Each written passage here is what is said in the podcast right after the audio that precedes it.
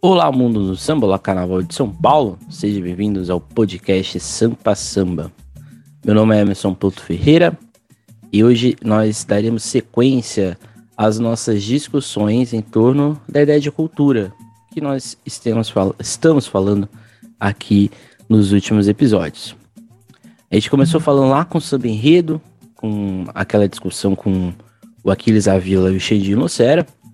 Depois nós falamos, né, nós nos direcionamos para a ideia do que é a cultura em si. No episódio passado, nós discutimos a ideia de que a cultura popular ela é do povo e ela tem que ter como principal premissa ser para o povo. E hoje nós vamos falar dessa cultura popular como um mercado. Antes de mais nada, né, antes que você pense, nossa, esse cara aqui vai falar mal de tudo, não necessariamente tá? Acho que esse é um ponto principal que a gente tem que é, mensurar. A ideia de, da cultura popular se aproximando do campo burocrático, do econômico, do poder público não é um problema, até porque isso está no cerne do carnaval de escola de samba. O problema que a gente vai aqui abordar ao longo do tempo é como isso se torna um, um grande problema, ou quando, ou quando esse, essa cultura popular se desdobra dentro desse setor econômico público e também privado para uma para um encaixamento, né, um, encaixotamento, na verdade. Quando isso tudo se torna muito padronizado, aí é um perigo, ok? Aqui a gente vai usar alguns alguns pesquisadores do Carnaval de São Paulo, alguns, alguns pesquisadores no campo da área de cultura econômica, como o Duran, também alguns levantamentos que eu tenho fazendo ao longo das minhas pesquisas. Então é isso. Vai ser um episódio bastante aí, é, po, um pouquinho polêmico, talvez, ok? Bem, para começar, a Olga von Simpson no Carnaval em Preto e Branco, ela faz, ela coloca exatamente que a partir da década de 80 vai se consolidar em São Paulo é, essa lógica de mercado profissional do samba. E o que seria essa lógica de mercado profissional do samba? É quando as escolas vão começar a se inclinar, vão começar a se direcionar para um, para um carnaval que atraia patrocínios, que atraia um marketing para dentro das suas agremiações. Em conversa com nossos membros aqui da SASP, em especial com o Fábio Parra, que inclusive agradeço as contribuições, ele aponta que exatamente a Rosa de Ouro talvez seja a primeira escola que se coloca dentro dessa lógica ali no meio dos anos 80. E de fato, a Rosa de Ouro tem na sua grande, na, não na sua grande, né, mas tem na, na figura do seu fundador, no caso o Basílio, um, um direcionamento de que essa interferência, se podemos dizer, não é um problema, né? Existe uma reportagem na Folha de São Paulo de 1994 para o Carnaval de 95, em que o, o título é bem sugestivo, né? Patrocínio ajuda escola de samba. E o seu Basílio, ele coloca, né?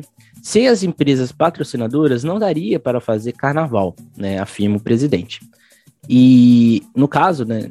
Direcionando aqui para o enredo da época, o enredo de 95 seria Paixão Nacional, em que a escola tentou trazer o patrocínio da Antártica para que a escola levasse para a avenida o seu desfile.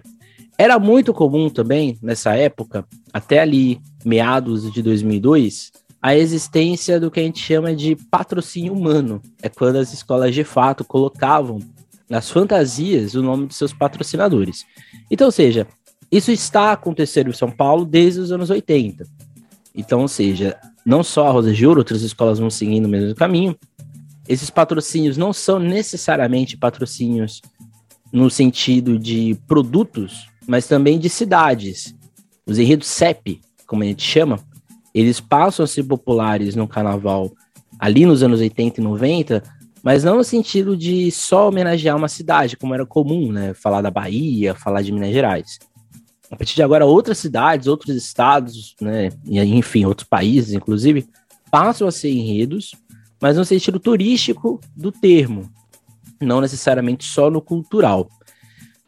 Então, essa mudança que vai ocasionando dentro do Carnaval de São Paulo, no sentido do, do investimento, é essencial para que as escolas vão também se readaptando a lógicas é, inseridas dentro de uma lógica cultural. O aspecto também importante que a Olga von Simonson indica é exatamente o aspecto visual que o carnaval passa a ter em São Paulo. É uma característica bastante interessante, né? Também, se a gente for parar para pensar, porque em São Paulo o aspecto visual, principalmente de alegoria, de fantasia, é muito valorizado. E isso não é à toa, né? Isso não é, é de propósito. Isso também passa pela profissionalização que o Carnaval de São Paulo passa a ter ao longo do tempo, em que, entre aspas, né, vai iniciar esse jogo de reestruturação do presente, né, do tempo presente que as escolas de samba estão passando. Então, ou seja, se a gente for pensar nesse primeiro ponto, o carnaval existe e dentro de uma lógica estrutural de produção que está acontecendo desde os anos 80. Aí você pode perguntar, mas isso já não está acontecendo há muito tempo?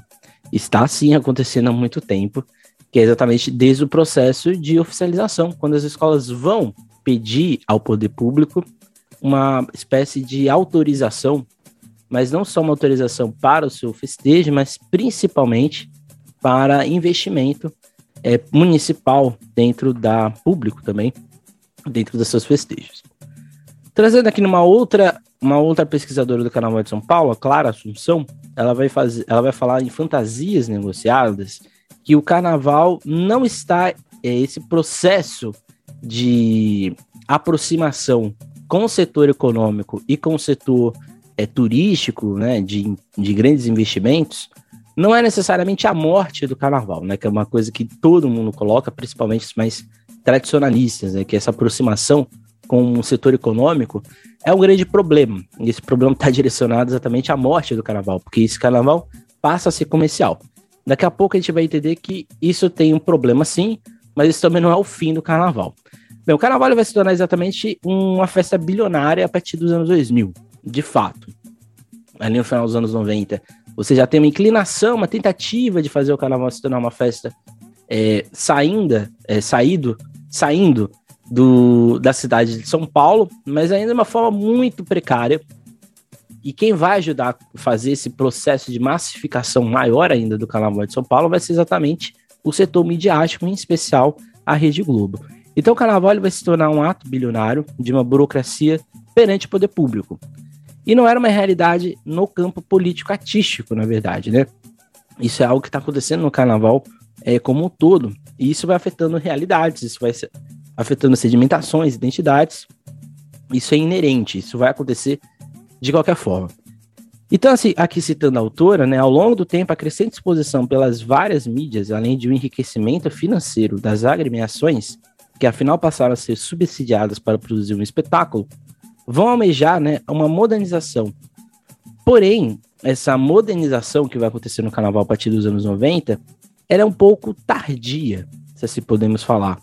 E ela tem que ser constantemente é, readequada as realidades que as escolas de samba produzem. Por que isso aqui é interessante? Porque isso aqui é importante. Se a gente for parar para pensar, essa mudança, essa virada de chave no, na postura como as das escolas vão ter dentro do carnaval, vai ser exatamente a transição de 99 para 2000. 99 para 2000 é quando, de fato, a liga e as escolas de samba vão ser a, é, gestoras de toda a captação de investimento que vai ter da Prefeitura de São Paulo. Além disso, para 2000, a Rede Globo, em conjunto com a Liga e as escolas, promovem aquela, aquele, vamos dizer assim, aquele, aquele desfile bastante empacotado, né? Que era o desfile dos 200 anos, dos 500 anos de Brasil. Então, houve ali toda uma ordem cronológica, as escolas não puderam fazer o que elas queriam. Então, 2000, de certa forma, é a oficialização, se assim podemos dizer também, entre aspas, dessa possibilidade de, do Carnaval de São Paulo, é, vamos dizer assim, fazer de tudo para ser visto, fazer de tudo para ser, é, vamos dizer assim, investido. Não é à toa que a partir do, de 2002, 2003, o Carnaval de São Paulo vai começar a atrair um número maior de marcas, inclusive para suas apresentações, algo que era bastante complicado. E isso vai passar também pela alteração do regulamento, né? Porque anteriormente as escolas poderiam fazer é, propagandas do que elas quiserem, do que elas queriam nas suas alegorias, nas suas fantasias e assim por diante. Quando a Globo estipula que só pode ser mostrados patrocinadores da transmissão, então as escolas elas entram num jogo econômico também. E aí a gente vai ter uma realteração nesse sentido do patrocínio. Porque agora o patrocínio do City é o mesmo patrocínio do da Globo, entre aspas também. E isso vai ter várias interações aí futuras a serem feitas e refeitas. Então assim a gente vai ter a concepção da escola empresa que está começando a surgir nesse período. A primeira escola que de fato se coloca como uma escola empresa, no caso, coloca inclusive que queria ser uma escola SA, é a Gaviões da Fiel em 98. Nem à toa que a Gaviões da Fiel vai ser uma grande potência no final dos anos 90 e início dos anos 2000. A escola se reorganiza para ser uma potência, claramente com outros, outros objetivos, com outras preocupações. Mas a gente tem a Rosa de Ouro, que já era uma escola desde os anos 80 que buscava essa captação de patrocínio. A gente tem inclusive a Mocidade Alegre, que era uma escola que passava por uma crise gigantesca nos anos 80, mas principalmente nos anos 90, de colocação, mas começava a trazer investimentos. Então essa ideia de escola empresa, ela se retifica, ou ela se, ela se torna mais proeminente nos anos 2000, Dentro da pesquisa da Clara Assunção, existe um relato da Solange Cruz, presidente da Mocidade Alegre, que eu acho que é bastante interessante, é, no sentido dessa ideia de escola-empresa, que ela fala. As escolas não deixarão de ser o que são porque se transformam, mas sim deixarão de ser escolas de samba se não se transformarem. Essa é uma, uma frase bastante polêmica. De fato, as escolas passam por transformações. E essas transformações, de certa maneira, interferem, sim, nas suas organizações. E aqui a gente chega exatamente no ponto de que não é um problema ser empresa, né? não é um problema a escola se direcionar para esse campo empresarial, sendo uma cultura, entre aspas, popular. Isso não é um problema. O problema é quando essa ideia de ser empresa começa a atingir ou querer, querer ambicionar ser algo que impossibilita e imobiliza o desenvolvimento e a construção de identidade das escolas de samba.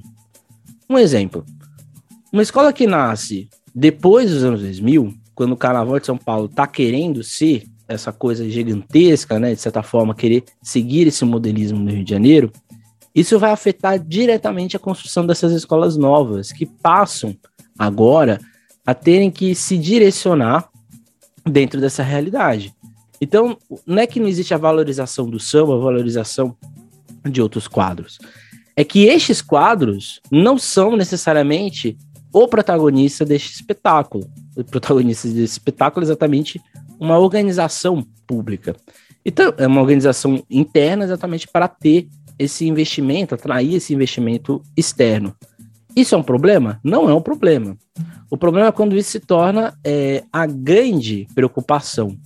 E esse é o ponto que a gente traz aqui exatamente do professor Duran, é, que ele escreve em Política Cultural e Econômica, que pensar a cultura no Brasil ainda se estabelece em vários desafios e estímulo econômico, uma vez que é impossível ser um outsider, né, ser fora do eixo em relação às teias existentes da sociedade capitalista.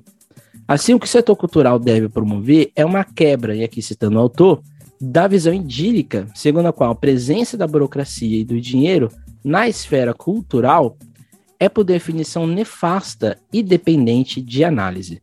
O problema não se encontra na burocracia, mas no uso desmedido da exploração cultural e a imobilidade dos setores culturais sobre esse quadro. Eu acho que aqui é, é uma questão muito, muito importante, aqui no, no, início da nossa, do nosso podcast, lá no, na Big Five, inclusive foi reform, reformulada no Sabices da Depressão, e a gente vai ter é, é, surpresas mais para frente com os Big Five, porque essa, essa série ainda não terminou, né? ainda vai ter uma outra sequência. O que é interessante a gente analisar é que algumas escolas, e aqui pensando nas tradicionais, se readaptaram a essa lógica. Quando o autor fala que existem essas teias do capitalismo, né, essas teias de de relação econômica, isso não é, um, um, não é exatamente também um problema. A grande questão é: será que todas as escolas de samba, pensando aqui em São Paulo, conseguem se direcionar para essa lógica tão marcada, tão selada de uma concepção empresarial? Será que todas essas escolas conseguem promover ações nas suas quadras, trazerem patrocinadores para os seus desfiles? É um ponto muito importante que a gente tem que discutir. Porque eu não acho, e aqui opinião minha, que isso seja, vamos dizer assim, é, uníssono, que seja uma coisa única em, em qualquer uma das agremiações. Agremiações que estão dentro ou próximas de uma realidade de setor de transporte, de setor de segurança e outras coisas mais, acaba tendo uma possibilidade de fazerem grandes eventos, de fazerem grandes shows, trazerem vários, várias pessoas para a sua quadra. Agora, escolas que estão na periferia, estão numa dificuldade de transporte, dificuldade de, de questões de segurança, essas escolas não vão conseguir entrar dentro desse jogo econômico, porque a realidade urbana, a realidade de cidade que elas passam é totalmente distinta. Então aqui a gente tem um primeiro problema dessa lógica da escola ser empresa, e dessa tentativa do Carnaval de São Paulo de se tornar um grande polo do investimento cultural carnavalesco, que é exatamente até que ponto essa realidade consegue fazer com que todas as escolas atinjam uma ideia de igualdade ou das escolas conseguirem fazerem isso, que é exatamente a lógica do espetáculo. Quando o carnaval se direciona para ser um espetáculo, em que as escolas têm que ter alegorias gigantescas com seus bonecões. As, as, o componente não pode ser qualquer componente, tem que ser o um componente que está ensaiando de maneira rígida e outras coisas mais. Quando isso se torna um padrão, isso está acontecendo desde ali de 2015 em diante, quando isso se torna um padrão, essa lógica da escola empresa, ela cai por terra, porque nem toda, a gente descobre que nem todas as escolas de samba são empresas. Pelo contrário, muitas delas são bastante problemáticas nesse sentido. Elas não são nada profissionais. E se a gente, isso a gente está falando um grupo especial. Quando a gente vai indo para outros grupos, estes, essas escolas que almejam estar no grupo especial fazem de tudo para se adequar a essa realidade. E isso é um, é um ponto que nem todas conseguem. Então deve existir assim um meio termo para que exista um diálogo um exemplo disso é o, é o modelo manter o espetáculo, que existe a longo prazo de investimento e garantias, e que isso não peca o desinteresse popular, pois a maior parte das pessoas levadas ao evento espetacular, espetacularizado, só voltará a eventos subsequentes se atraída por igualmente e custosa parafernália, o que teria o carnaval um risco de se tornar saturado e que enfrenta, e que no caso vai enfrentar várias crises para manter o nível de estrutura do entretenimento que criou sobre ele. Isso aqui eu acho que é, um, é um, uma coisa que me preocupa muito nos últimos anos. Quando existe essa grande preocupação visual, o setor econômico, né, o ter investimento para fazer uma alegoria é muito grande. Eu lembro uma vez, é, no Dicile, foi é, ainda estava transmitido com a a narração da Alice Brandão e do Maurício Cubruzzo foi o desfile da Nenê de Vila de 2009. E tem uma frase da, da, da Alice Brandão que é, me marcou muito naquele dia. Isso foi em 2009, eu era ainda um adolescente. Em que ela, ela diz o seguinte: é muito doloroso perceber que uma escola de samba que consegue ter um bom samba, consegue ter uma boa evolução, consegue ter uma boa harmonia, uma boa comissão de frente, um bom casal, uma boa bateria, é penalizada exatamente porque ela não tem condições ou porque ela não consegue ser modelada pelas alegorias. É o que a gente chama de escola pé de barro. É, aquela escola que quer ter uma. Um, quer construir uma coisa gigantesca em cima, mas não tem base para manter isso. Ou uma escola oca, como diz o Marcos Vinícius, historiador lá do Carnaval de Vitória. O que, que é essa escola oca? Essa escola oca, ela se preocupa tanto em ter grandes alegorias, se preocupa tanto em seguir o regulamento, se preocupa tanto em ter essa realidade, que ela vai ficando oca por dentro, ela vai perdendo a lógica cultural que ela tem na sua sedimentação e principalmente a lógica popular que ela sempre teve, que ela sempre, entre aspas, defendeu. Isso é o grande problema.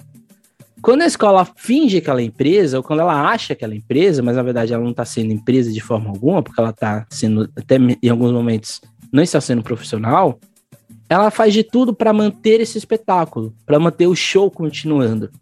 Mas vai chegar um momento que isso pode estourar. Pode chegar um momento que essa bolha vai estourar. E será que manter esse regulamento, manter essa realidade de carnaval, vai ser um, a melhor forma? Até que ponto é válido fingir que tá tudo bem, em nome dessa lógica do vender o carnaval como uma, uma peça turística do, da cidade de São Paulo, até que ponto se vender é bom? É bom ou é importante? Até que ponto, ou até quando, ou onde a gente vai ter essa autocrítica do carnaval nesse sentido? Então, o carnaval e a cultura, no geral, não conseguem promover um espaço em longo prazo de investimento no seu desenvolvimento. Quando as escolas se aproximam muito do setor político, por exemplo, né, em tese também do setor público, isso é um grande problema.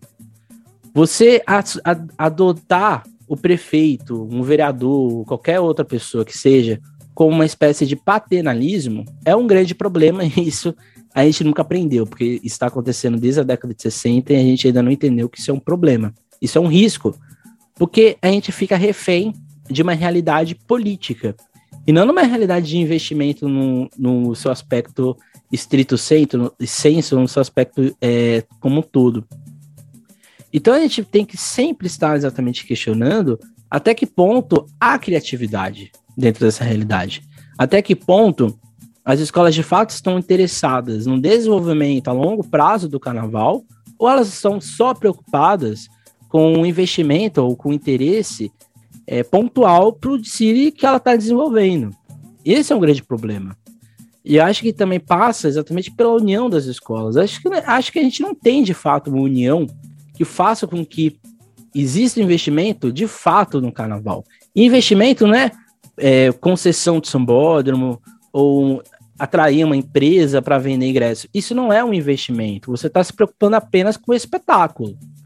O que eu estou falando aqui é de investimento a longo prazo para o desenvolvimento cultural da escola de samba, para o desenvolvimento cultural do carnaval e não necessariamente da competição, que é o que a gente tava, falou em episódios recentes, que existem duas culturas. E, e às vezes parece que essa cultura da competição é a mais valorizada em detrimento da cultura carnavalesca em si. A gente pode trazer aqui vários números de arrecadação de Sambódromo, né? Por exemplo, em 2017, um carnaval no Sambódromo arrecadou 150 milhões de reais. No último carnaval de 2020, é, houve um salto, né? Se a gente for pegar esses, esses quatro anos, para 310 milhões. Se a gente for pegar o que uma escola de samba vem, é, ganhou em 2020 para fazer o desfile, que é 1 milhão 280 mil 618 reais, é, é muito dinheiro. Se a gente for pegar esse mesmo valor 10 anos passados, né, ou seja, lá em 2010, não chegava nem perto disso. Então, ou seja, o investimento acontece. E por que esse investimento acontece?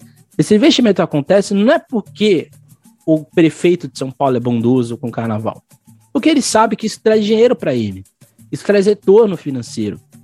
E isso está acontecendo desde os anos 2000. Quando o carnaval se coloca dentro dessa malha turística da cidade de São Paulo, o desfile de escola de samba se torna um mega evento da SP Tours, isso não é à toa. Então a prefeitura vai começar a ter interesse do seguinte, tá? Se a gente tem esse produto aí que traz dinheiro para a gente, então a gente vai injetar dinheiro.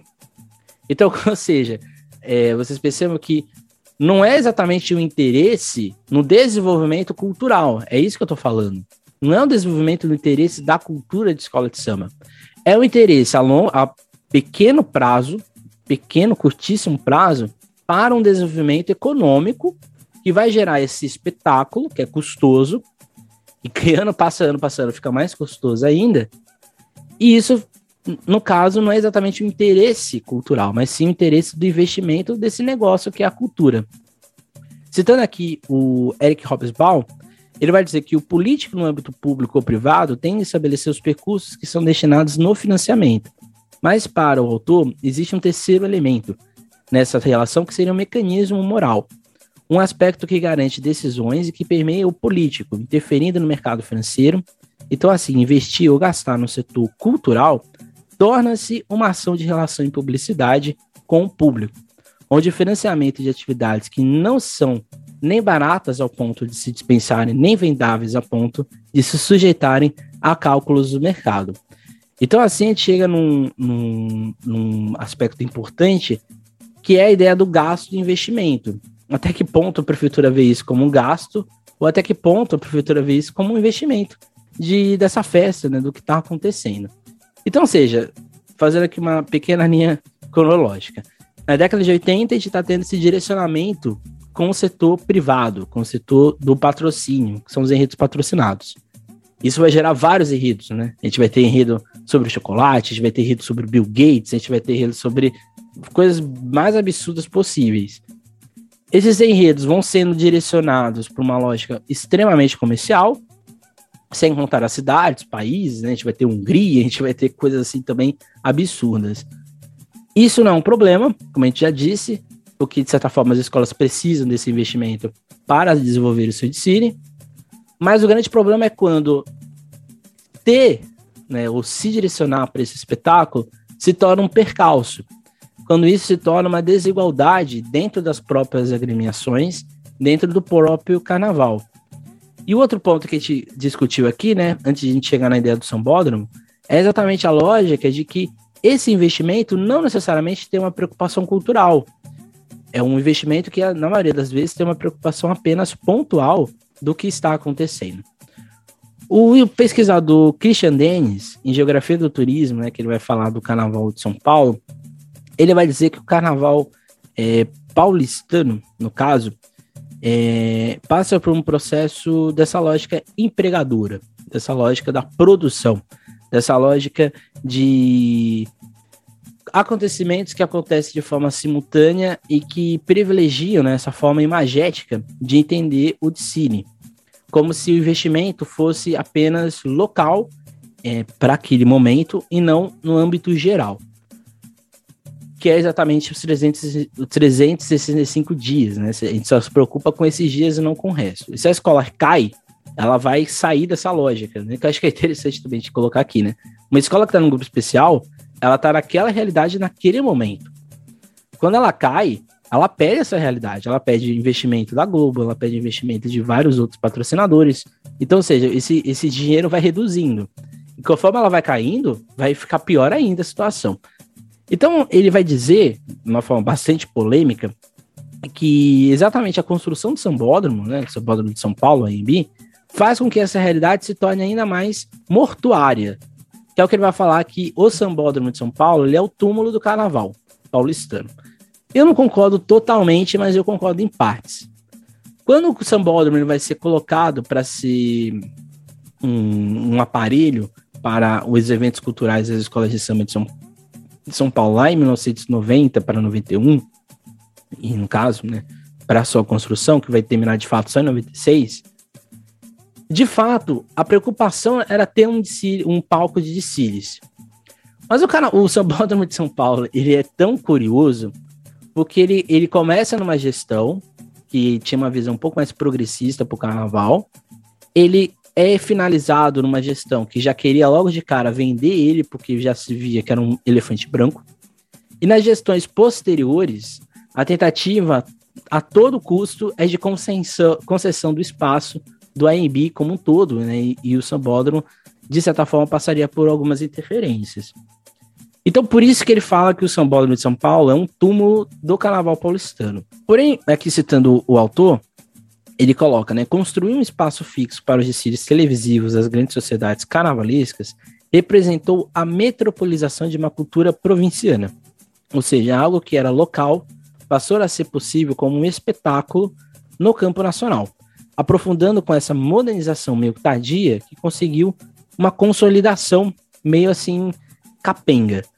Para o autor ainda, né, para o Christian Dennis, o investimento em profissionalização não foi acompanhado de um olhar turístico, se investe, porém não se divulga, que é exatamente a, a crítica que também faço com ele ao Sambódromo. A impressão que dá é que o Sambódromo está jogado na cidade de São Paulo.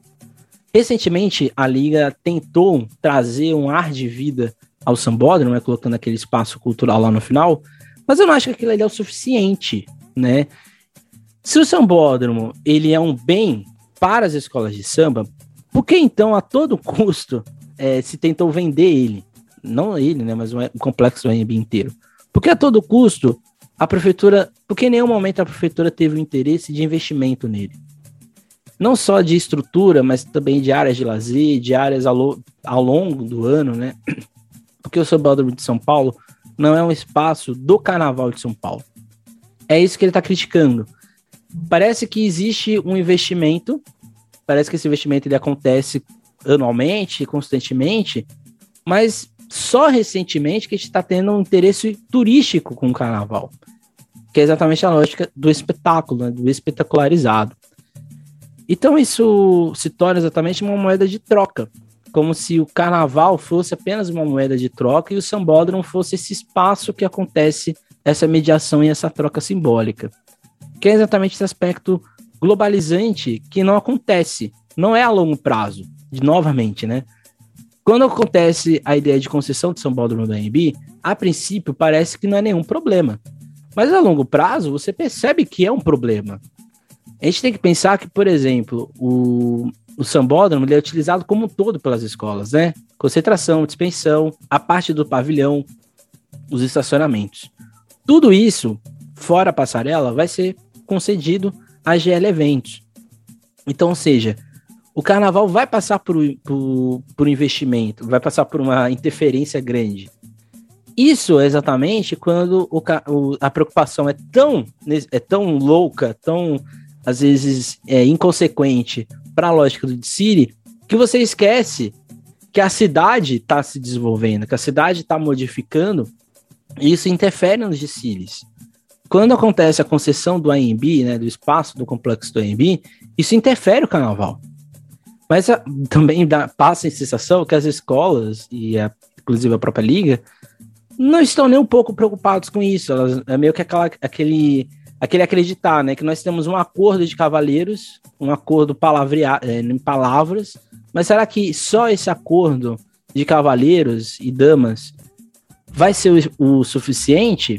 E se ocorre, estoura uma crise, será que é, vão, vão ter como prioridade nós, o carnaval, ou vai ter como prioridade outros, outros lugares e outras relações, né? Então, ou seja, não necessariamente esse investimento público e privado tem interesse nessa cultura marginalizada. Ela se apropria desse, dessa realidade, ela se apropria deste, dessa sedimentação que foi criada há muito tempo para exatamente passar essa ideia de investimento. Mas se você for parar para pensar, nos últimos anos o carnaval passa por remodelações, readequações, por, uma, por um enquadramento do que ele tem que fazer. É como se, para a gente receber esse investimento, a gente tivesse que mudar quem somos. E aí a gente muda a estrutura de samba enredo, estrutura de bateria, estrutura de evolução e de harmonia, alegoria, fantasia, comissão de frente, tudo tem que ser o quê? Um padrão. Porque se a gente está querendo atrair turistas, a gente quer fazer um espetáculo, entre aspas, que seja vendável a todos. Então tudo tem que ser rápido, tudo tem que ser coeso, tudo tem que ser mil maravilhas. O que é um problema. Então, até que ponto esse processo de crescimento não respinga dentro das agremiações e nas suas sedimentações? De que maneira esse, esse embolo das agremiações, sambódromo, poder público, econômico e a mídia não construiu um modelo pós-moderno e sustentável de se manter e acompanhar ao longo do tempo. Então, as dificuldades de estabelecer um padrão técnico que funcione como um patamar de equilíbrio das grandes agremiações, eu acho que é o grande desafio que a gente vai ter aí para frente. Quando a gente pensa o sambódromo, por exemplo, o sambódromo é um espaço das escolas de samba, ou ele só existe ali para os desfiles do, dessa cultura do espetáculo, da competição, um palco, vamos dizer assim, pós-moderno da cultura popular paulistana. Será que esse, esse espaço que é o sambódromo, ele de fato é utilizado ao seu, na sua potencialidade total? Será que é válido a gente só ter o, o uso dele durante algumas fases do ano e não a longo prazo? Então esse é um grande ponto. E aqui finalizando, né? Nunca a história das políticas de cultura e lazer em cidades como São Paulo teria plenas condições de promover o carnaval como uma tecnologia social de inclusão. Em resumo, uma fantasia posta dentro do que é a escola de samba, como se esse modelo de cultura negra ou de origem não pudesse estar totalmente associado ao que representa. São Paulo, como cidade, a não ser dentro do modelo político e econômico, veste essa ideia de mega evento, de mega cultura. Então, o processo de transformação turística do Carnaval paulistano foi já um tempo recorde, um espaço de grande visibilidade externa, mas que não necessariamente colocou o Carnaval como espaço de atividade cultural e protagonismo dentro da cidade de São Paulo. Então, esse aqui acho que é a finalização da nossa ideia de cultura. E o que eu queria trazer, porque eu fiz nesses quatro episódios, né? Porque a gente começou lá com o Summer Hill e termina agora aqui com a discussão do carnaval, se ele é ou não um, essa, dessa cultura SA da, da, do popular, né? Porque eu acho que é, é importante a gente discutir e a gente entender que nada disso é de graça. O carnaval, quando o carnaval se aproxima dessa lógica é, empresarial, talvez nem todas as escolas de samba, ou talvez nenhuma delas, mensurou que isso estaria isso em algum momento poderia trazer crises. Eu acho que a gente vive uma crise no Carnaval de São Paulo. Essa crise é uma crise de recepcionamento do público. Eu não acho que o Carnaval de São Paulo atrai o público, assim, sendo bem sincero. É só a gente pegar os públicos de sexta-feira, por exemplo, e no final dos desfiles, que o São Paulo praticamente esvazia. Eu acho que a gente não tem uma ainda mais, a gente não tem ainda de forma consolidada uma cultura carnavalesca a longo prazo. Parece que o carnaval só acontece em algumas partes da cidade para um grupo muito específico de uma bolha carnavalesca.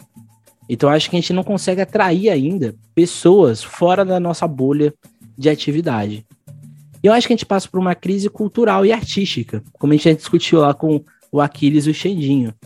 Eu acho que a gente não valoriza mais a cultura da escola de samba no seu aspecto, no seu aspecto de arte.